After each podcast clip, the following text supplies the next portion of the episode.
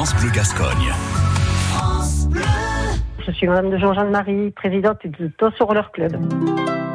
Nous avons deux entraînements par semaine. Un entraînement pour les enfants de 18h à 19h le mardi soir, suivi des adultes 19h 21h. Les entraînements se déroulent pour les enfants, c'est basé sur le jeu. Ils apprennent la vitesse, la technique, euh, l'agilité.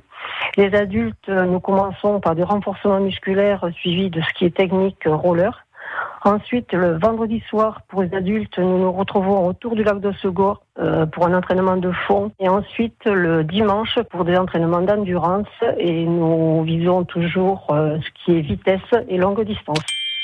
Ça me prend un petit peu de temps. En fait, je suis bien épaulée par notre entraîneur euh, Jean-Jacques Bro, qui est euh, très dynamique et qui fait euh, vivre énormément les entraînements. Cet engagement, c'est déjà d'une part parce que j'ai trouvé un club il y a quelques années de roller qui m'a permis de découvrir le sport. Prendre la présidence, bon, je l'ai prise pour que le club continue à vivre, mais bon, c'est quand même quelque chose. Il faut, se donner du temps pour que les associations vivent aussi sur les communes et que les gens arrivent à trouver leur compte au milieu des associations.